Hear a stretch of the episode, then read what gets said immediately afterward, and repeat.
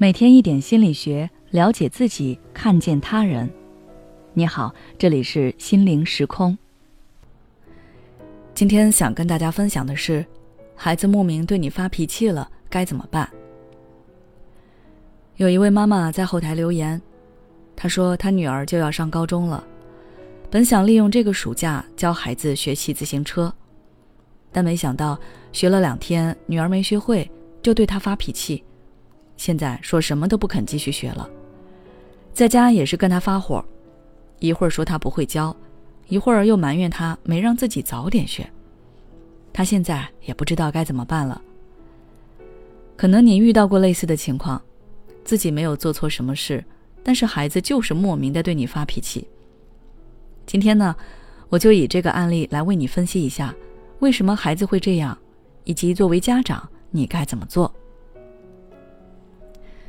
首先，我想你应该能看出来，孩子并不是真的生你的气，他其实是在生自己的气。学习骑自行车，这是一个新活动，但是他发现自己却没能快速掌握，所以他对自己的能力产生了质疑，他心里是在责怪、否定自己。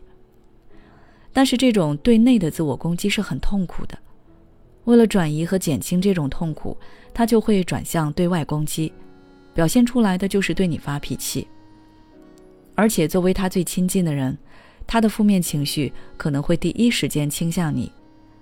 虽然这么做不好，但事实上，生活中有相当一部分人是把最坏的脾气留给了最亲近的人，因为他们知道亲近的人可以原谅、包容自己。这种负面情绪的传递是心理学上典型的踢猫效应。我们会对弱于自己或者等级低于自己的对象发泄不满情绪。比如，一位父亲在公司受到了老板的批评，回到家就把在沙发上跳来跳去的孩子臭骂了一顿。孩子心里窝火，就去折腾自家宠物猫了。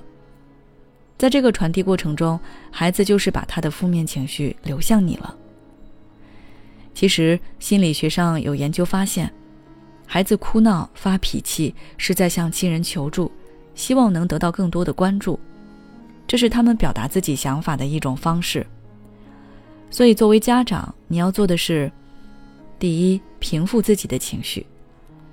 前面分析了那么多，我想你应该能理解孩子为什么会这么做了。理解了之后，你的那种憋闷和委屈应该会降低一些。孩子并不是有意要伤害你。只是他自己也不知道该怎么做。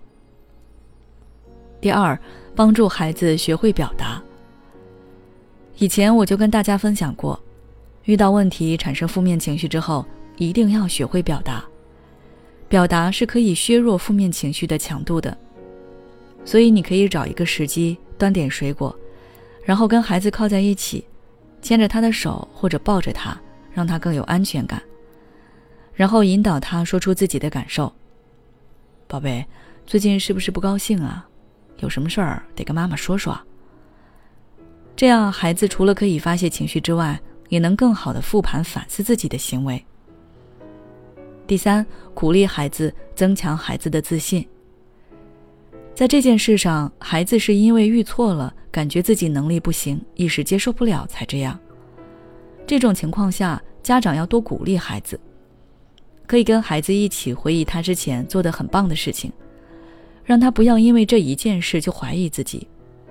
同时借此机会，也可以引导孩子去思考，失败与能力的关系，是不是我一件事做不好就说明我不行？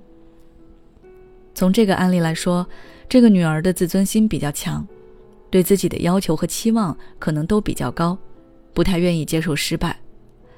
家长要引导他用平常心去面对，让他知道没有人是完美的，是什么事都能快速上手的，还能做得特别好的。每个人都有自己擅长和不擅长的地方，不擅长的地方可能是需要多花费一些时间去学习的。这并不代表他不行或者他不好，更没有人会嘲笑他。第四，继续教孩子去面对这件事。处理好了这些情绪和想法之后，还是要回归到学骑自行车这件事情上来。这方面网上也有很多的技巧分析，你们可以一起看看，再研究研究。你教的过程中一定要有耐心，你要多鼓励他。最后，我想说，孩子发脾气是很正常的。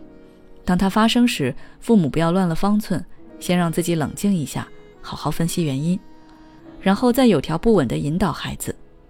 这是帮孩子成长，也是在帮我们自己成长。好了，今天的分享就到这里。